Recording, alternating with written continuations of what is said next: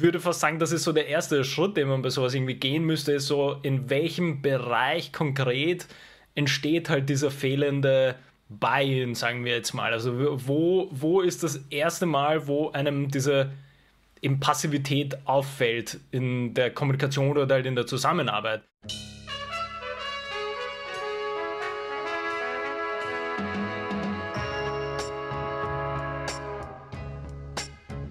War ich diese Tage essen mit einem Freund und dann hat er sich beschwert oder sich gefragt, was soll er denn eigentlich tun mit seinen Mitarbeitern, die seiner Meinung nach nicht genug Verantwortung übernehmen, die einfach in dem, was sie zu tun, für ihn zu passiv sind im Unternehmen.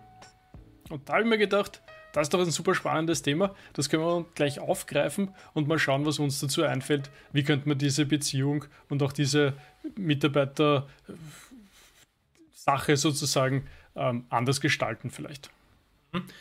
Ja, ist tatsächlich äh, super spannend, weil wenn wir auch die letzten paar Wochen hernehmen mit der, mit der Thematik der Zielgestaltung oder Zielformulierung, ähm, dann haben wir ja dort auch so ein bisschen schon in die Richtung gewiesen, wie man vielleicht als Team auch seine Ziele gemeinsam irgendwie formuliert.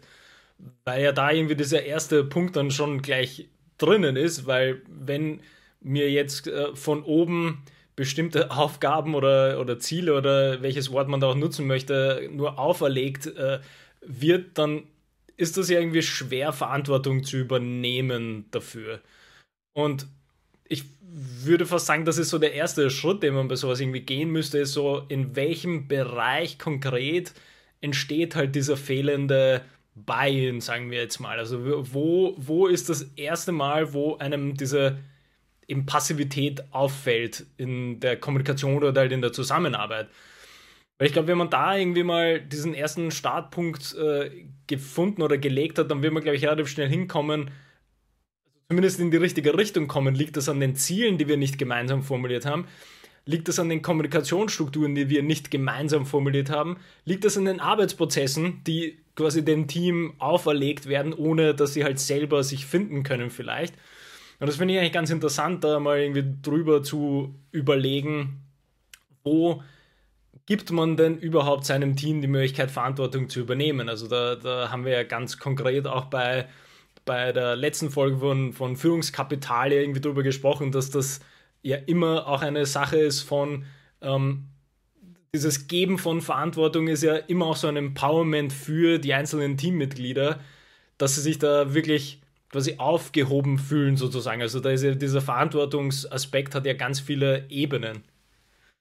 Ja, ich finde es sehr spannend, wie du das Thema gleich aufgemacht hast. Ja, weil, weil richtig, also es könnte einfach sein, dass, dass, der, dass du dem Mitarbeiter die, die falschen Aufgaben gibst, mit denen mhm. er nicht, nicht sozusagen äh, reüssieren kann. Und die Frage ist dann natürlich, okay, ich meine, vielleicht ist dann für die falsche Stelle der falsche Mitarbeiter oder so. Und auch das ist natürlich dann eine mittelfristige Konsequenz, mit der du dann vielleicht umgehen musst und, und an der arbeiten musst.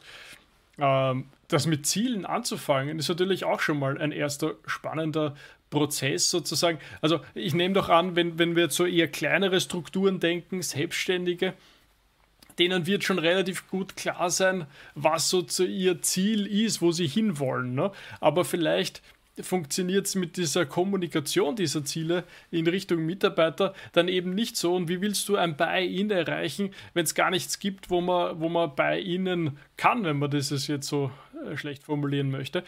Also, wo soll es denn eigentlich hingehen? Und vielleicht wäre es mal wichtig, auch da sozusagen seine eigenen Gedanken, seine eigenen Ziele transparenter zu gestalten. Und ich hatte da auch bei der Erzählung sofort so ein Bild vor, vor Augen. Ja, vielleicht muss man einfach auf irgendwelche Wände irgendwelche Dinge klatschen. Also wie. Ähm, weiß man nicht, ja, wie oft, wie oft hast du dieses und jenes getan? Wie schaut es aus mit Umsatz? Wie schaut es aus mit dem und dem? Also einfach um, um, um alle diese Vorgänge, die es im Unternehmen gibt, auf eine gewisse Art und Weise transparenter zu gestalten. Vielleicht kommt man dann dort näher hin, diesem Ziel.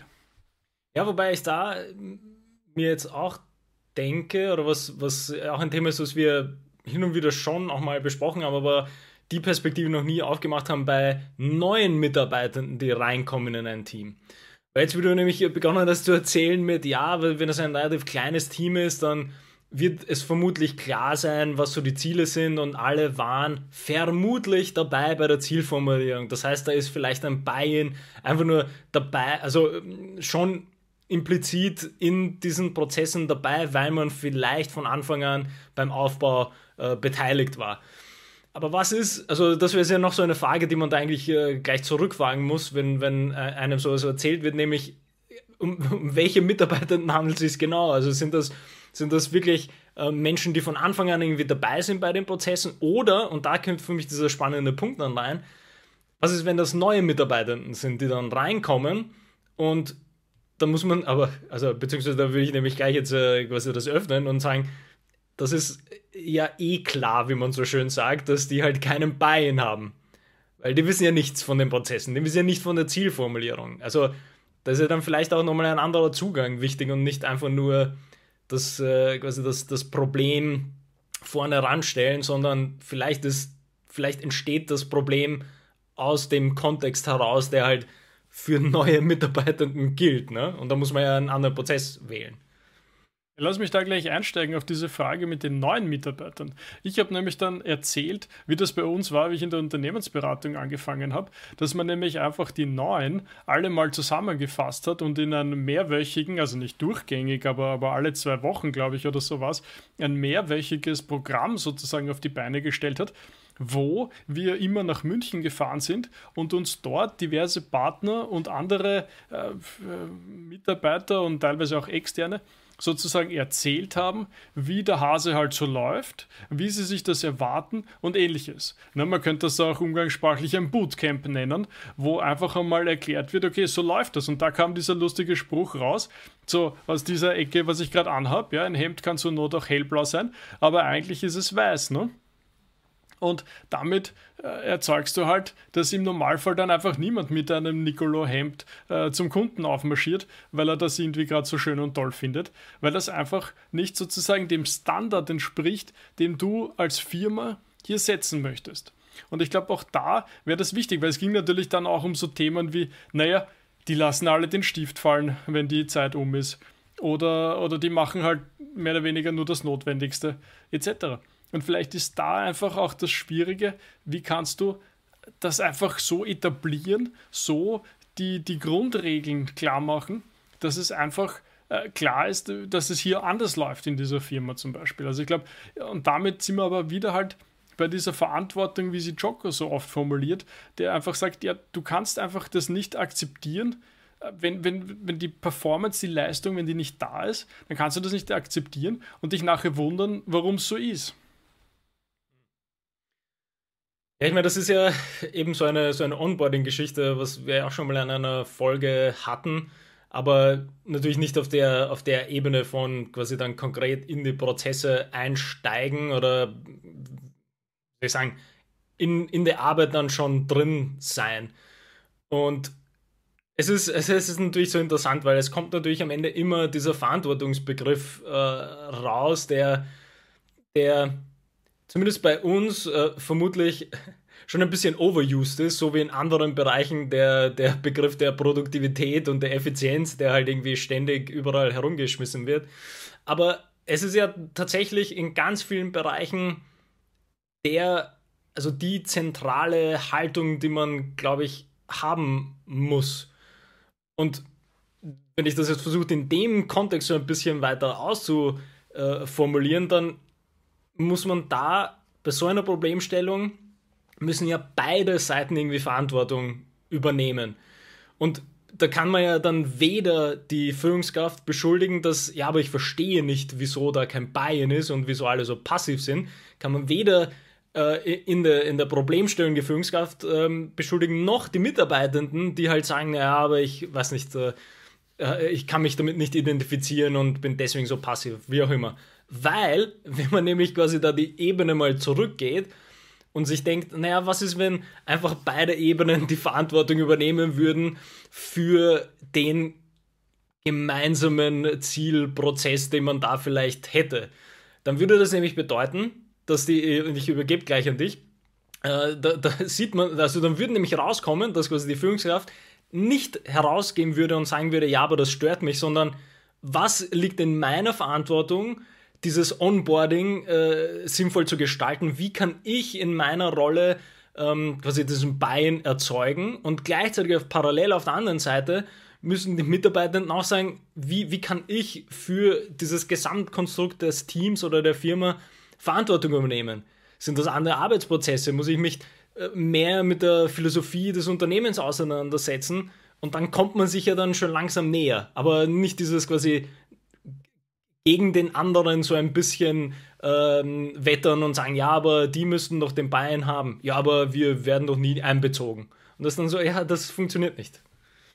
Ja, ich möchte das da, das, was du sagst, mit da müssten beide ein bisschen Verantwortung übernehmen. Ich glaube, den Punkt möchte ich nochmal kurz aufmachen und sagen, wenn du willst, dass der andere die Verantwortung übernimmt, dann dürfen wir nicht vergessen, dass du selber bereit sein musst, Verantwortung auch zu übergeben.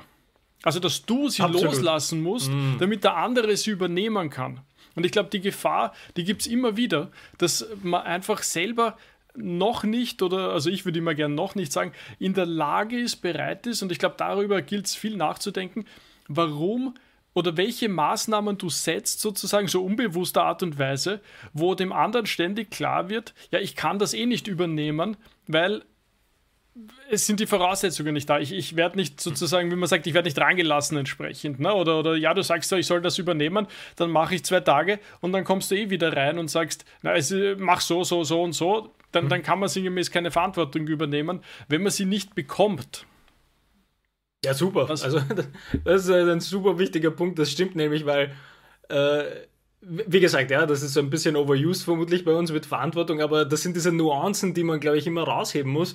Und da, meine, das, das habe ich jetzt gar nicht im Kopf gehabt, aber das ist natürlich absolut richtig, dass man, das, also wie immer, ja, das ist nur so ein beidseitiges Ding mit, wenn ich es nicht abgebe, dann kann es auch niemand nehmen. Und das haben wir bei dem, bei dem äh, Leadership Capital, also bei der Führungskapitalfolge auch darüber gesprochen, dass das ja, also das kann halt nur funktionieren, wenn ich Dinge abgebe, weil ich kann ja nicht erwarten, dass dann automatisch Dinge passieren auf dieser Mitarbeitendenebene, weil woher? Also das ist ja nicht ein Vakuum, in dem das Ganze funktioniert. Das also finde ich einen super Punkt, das so herauszuheben. Ja.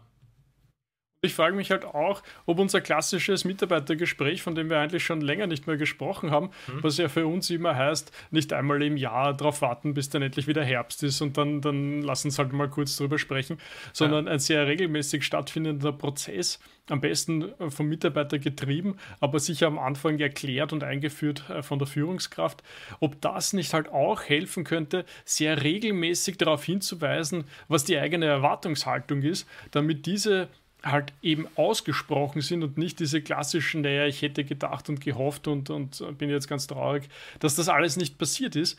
Also ich glaube, auch da wird es helfen, einen, du sagst immer relativ unf also eine, einen Prozess, der nicht sehr formal ist, aber aber auf eine gewisse Art und Weise durch die Terminsetzung halt natürlich schon einer gewissen Formal, das Wort ist schwierig für mich, einer gewissen Formalisierung unterliegt, sodass es halt nicht ein Türgespräch ist oder, oder halt gerade irgendwie sich ergeben hat. Ich glaube, das wäre auf der Ecke auch wichtig, um da ein bisschen diese, die, diese Beziehung aufzubauen. Also für mein Gefühl fehlt es da ein bisschen an der ganzen Geschichte, an der Beziehung zwischen den, in dem Fall eben den Eigentümern geradezu, weil es ein kleines Unternehmen ist, und den Mitarbeitern, die sozusagen nicht das tun, was man sich halt einfach so erwarten würde, einfach mal gerade dahingesprochen. Ne?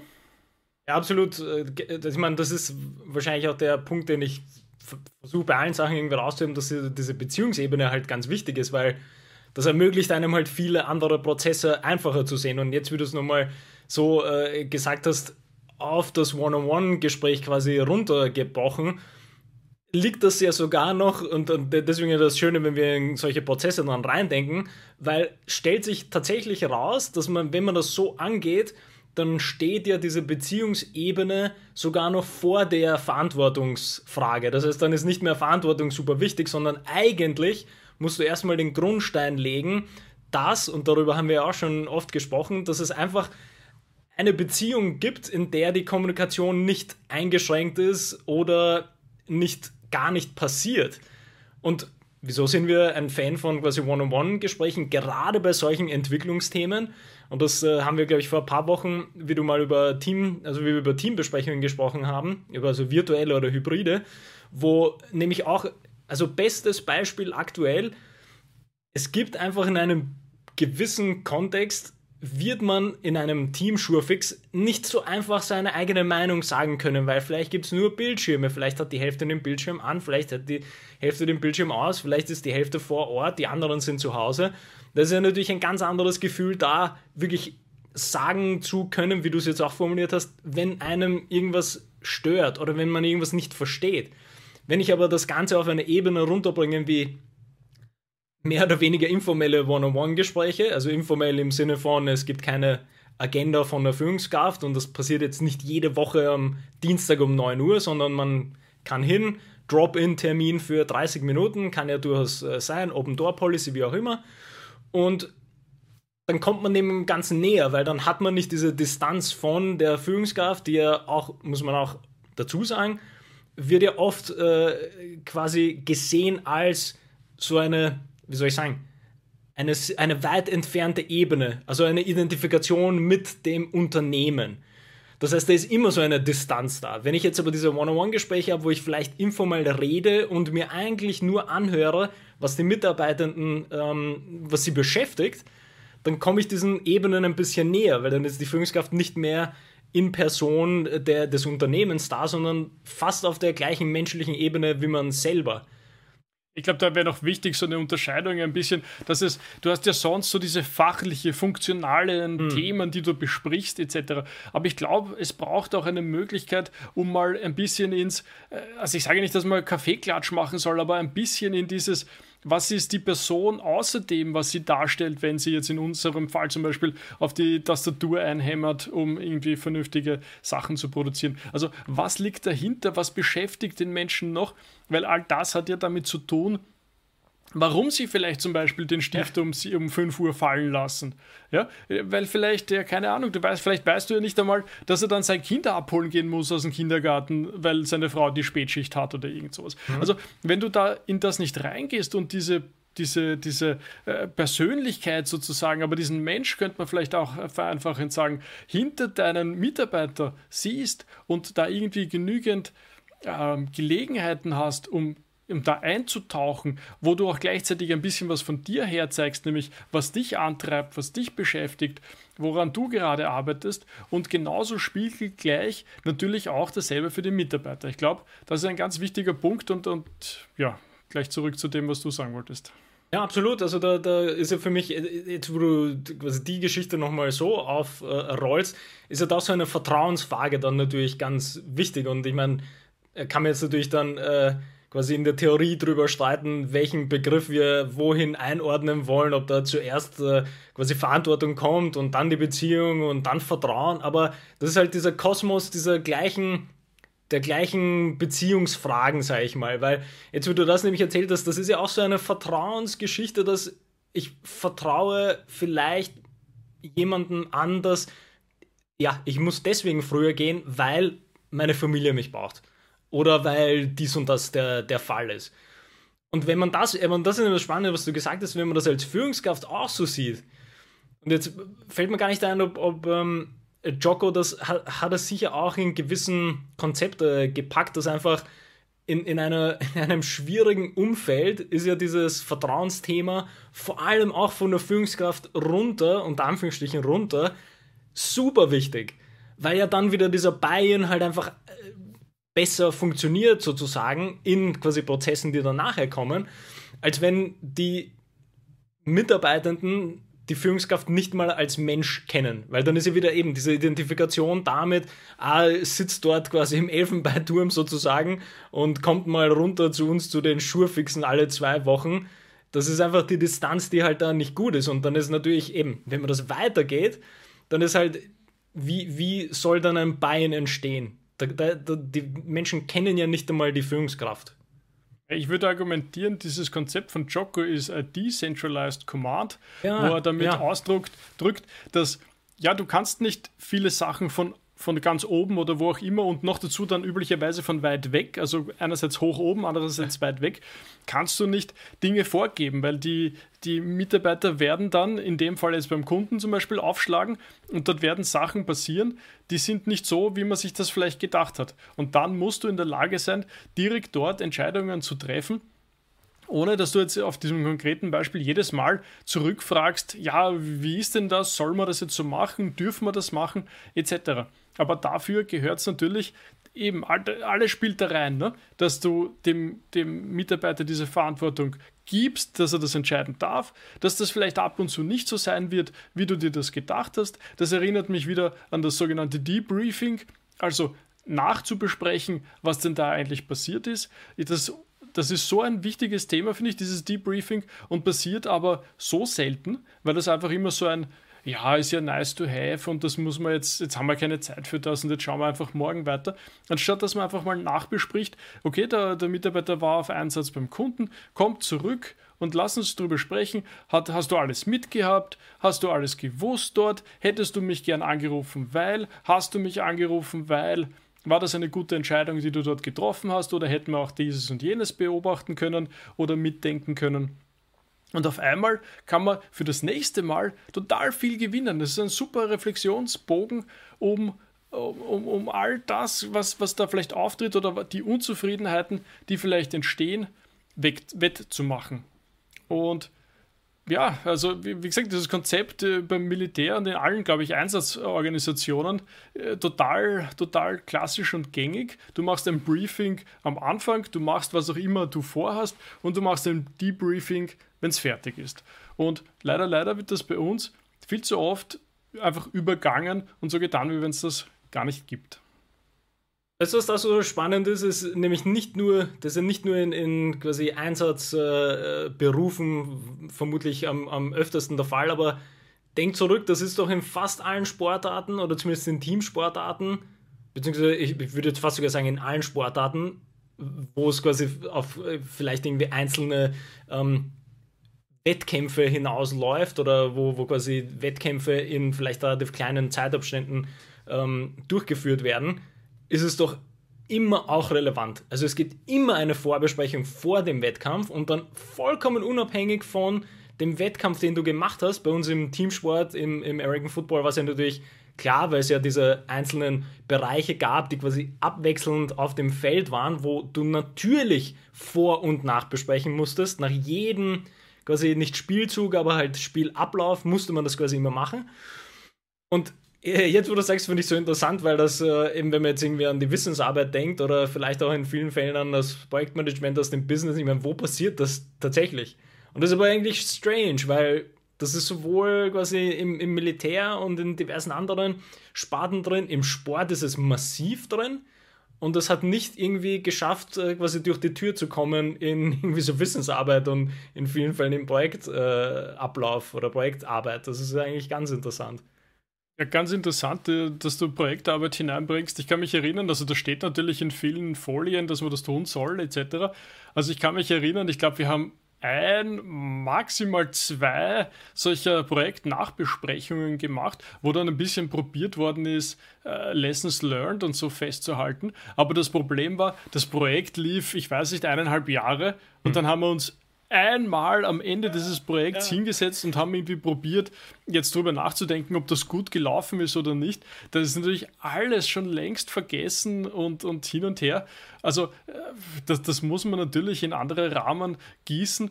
Und du weißt, dass im, im, in der agilen Projektmanagement-Betrachtung äh, ein, ein Fokus darauf liegt, wesentlich schneller diese Retrospektiven zu legen, die üblicherweise zumindest nach dem Sprint sein sollten, der dann vielleicht eine Woche, zwei Wochen, drei Wochen, vier Wochen, was auch immer ist.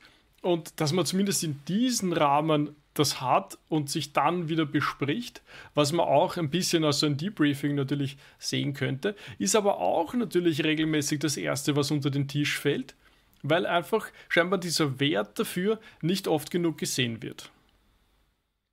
Was aber einfach so eigenartig ist, darüber nachzudenken, weil, also jetzt äh, vielleicht nicht für alle dann relevant, aber alle, die quasi diese Erfahrungen mitgemacht haben, die die laden wir quasi mal dazu ein, selber darüber nachzudenken, für uns aus dem Sport, denk dann, hätten wir keine konkreten Nachbesprechungen gehabt nach Spielzügen, nach Spielabläufen, nach Spielen, nach Trainings, was auch immer. Wie, dann, das wäre, also das erscheint verrückt so im Nachhinein. Also, das, weil, weil das gehört irgendwie zu diesem Arbeitsprozess dazu. Also, es gibt quasi die Vorbereitung, die Arbeit und dann muss es ja nachbereitet werden, weil ohne die Nachbereitung, also wie, wie du es jetzt auch schon beschrieben hast, ist, was ist dann der Wert deiner Arbeit, die du reingesteckt hast? Also, du kannst das ja nicht ich will jetzt nicht sagen evaluieren, aber was ist der Kontext, in dem du dann deine Arbeit betrachtest, wenn du es nicht nachbesprichst? vor allem einfach dieser Verbesserungsprozess, Absolut. der jetzt formal, formal oder nicht formal sein kann, aber der lebt halt einfach davon, dass man äh, etwas tut. Also ich meine, das hat schon der, der gute Deming hat das schon gemacht. Ne? Ich meine, denk drüber nach, wie du was tun möchtest, mach es, äh, denk drüber nach, ob das gut war und führe Verbesserungen durch und dann bist du wieder vorne und, und startest wieder von vorne. Und das ist natürlich so elementar und so, so, so an der Basis von allem, was man eigentlich tun sollte, weil du halt einfach dadurch super Möglichkeiten hast, Dinge zu verändern wir haben schon oft erwähnt, äh, oft ist das einfach ein, sollten wir starten, sollten wir beibehalten, sollten wir aufhören. Und, und du bist schon fertig mit diesen drei Fragen, die du dir einfach stellen, stellen kannst und die dich einfach massiv weiterbringen werden auf dieser Ecke. Und ich überlege jetzt gerade, vielleicht sollten wir es nicht mehr groß aufmachen, aber ich finde zu dieser Betrachtung der, wie, wie können die Mitarbeiter Verantwortung mit aufbauen, stellt sich schon auch die Frage, was für Mitarbeiter stellst du denn ein? Und da gibt es dieses Konzept von A, B, C-Mitarbeitern, so sinngemäß, du solltest nur A-Mitarbeiter einstellen, von dem ich eigentlich ein, großes, ein großer Fan bin, wo dann aber immer wieder natürlich heißt, ja, die, die gibt es halt nicht oder die gibt es nicht zu dem Preis, etc. Und dann muss man sich halt schon aber auch gleichzeitig die Frage stellen, ja eh, aber warum bist du dann so traurig mit denen? Dann musst du halt entweder länger suchen, wir sind dann wieder bei Higher Slow, ja, nicht einfach jeden, der bei Dreier nicht am Baum ist, einstellen, aber gleichzeitig auch vielleicht dann, wenn du der Meinung bist, dass dein Onboarding-Prozess gut ist und dass, dein, und, und dass das alles passt, ja, vielleicht musst du dich dann einfach auch ein wenig früher von manchen Mitarbeitern wieder trennen, weil das einfach nicht so ist, wie du arbeiten möchtest. Und du darfst halt nicht nur vergessen, okay, es gibt auf der einen Seite den Input-Output vom Mitarbeiter, es gibt aber auch gleichzeitig deine Nerven als Führungskraft, die damit hängen und viel der Arbeit bleibt bei dir hängen. Und auch natürlich nie zu vergessen, wie wirkt sich das auf dein Team aus, wenn da jemand komplett underperformt, wenn der einfach nicht seine Leistung bringt und alle anderen den ständig mitziehen müssen und also das kann massive Auswirkungen auf dein Team haben und kann ein Team, wenn du das endlich löst, dieses Problem, auch massiv befreien und damit natürlich die Gesamtperformance und auch das Gesamt-Overall, wie fühlen wir uns, massiv verbessern.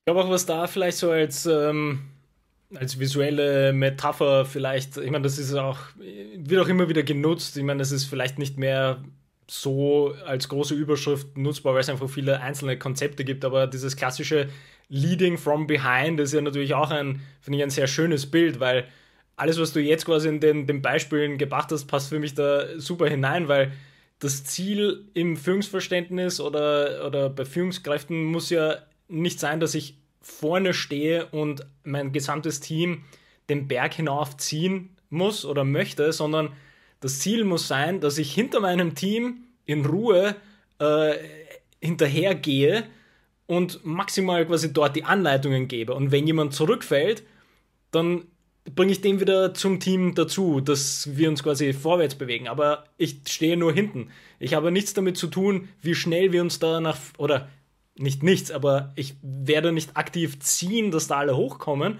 sondern maximal, und ich finde das auch so ein, eigentlich ein nettes Bild, ich werde maximal pushen von hinten, dass es wieder weitergeht. Aber selbst da ist für mich zumindest in meinem Kopf ist da ein, ist ein anderer Zugang drin als ziehen. Ziehen ist immer so ein, ah, die anderen sind so schlecht und ich muss die quasi mitziehen. Und das hinten, von hinten quasi andrücken, ist ja genau das, was wir schon ein paar Mal erwähnt haben. Also das Führungskraft ist ja die Aufgabe, die wesentliche Aufgabe ist es quasi zu unterstützen. Du, du möchtest, dass dein Team bestmöglich funktioniert. Du möchtest, dass deine Mitarbeitenden bestmöglich, wie wir es auch immer sagen, idealerweise ihr gesamtes Arbeit und Leben hinbekommen weil einfach die Dinge so ver verzahnt sind.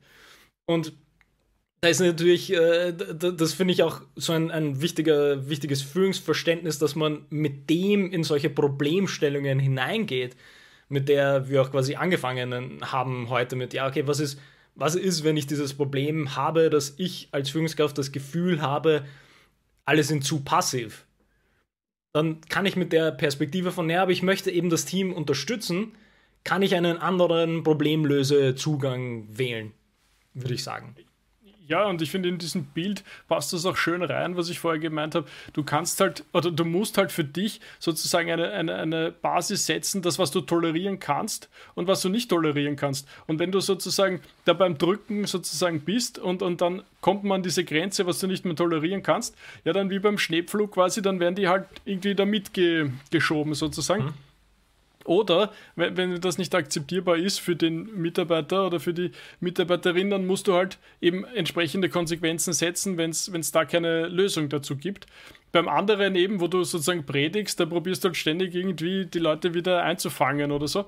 Und das, äh, das, das passt halt insofern gut, sie können eh alles machen, sofern sie äh, sozusagen sich äh, an deine Grenze halten und innerhalb dieser Grenze agieren. Und dann können sie nach vorne so viel laufen, wie sie wollen.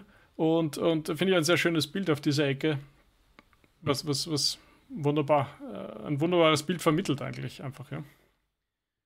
Ja, äh, habe mir gedacht, dass wir jetzt eigentlich schon kurz mal zusammenfassen können, weil es sind ja wieder einige Dinge aufgeploppt, die sowieso wahrscheinlich in eigene Folgen dann äh, gehören eher.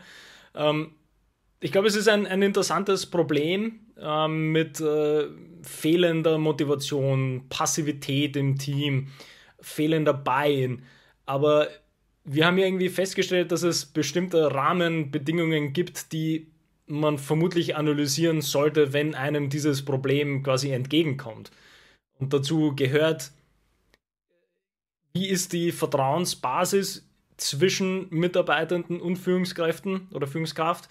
Wie ist die Verantwortungsbasis äh, zwischen Führungskräften und Mitarbeitenden und wie kommuniziere ich diese zwei Dinge? Damit kommt man, glaube ich, schon mal relativ gut in diese Reflexionsprozesse hoffentlich hinein. Also wie schaut die, gibst du genug Vertrauen und schaffst du es, diese Verbindung äh, aufzubauen, um äh, die Beziehung äh, geschehen zu lassen? Ich glaube, das sind die zwei Sachen, genau, die du da schön herausgestrichen hast. Gut, dann würde ich sagen, bis zum nächsten Mal. Bis zum nächsten Mal.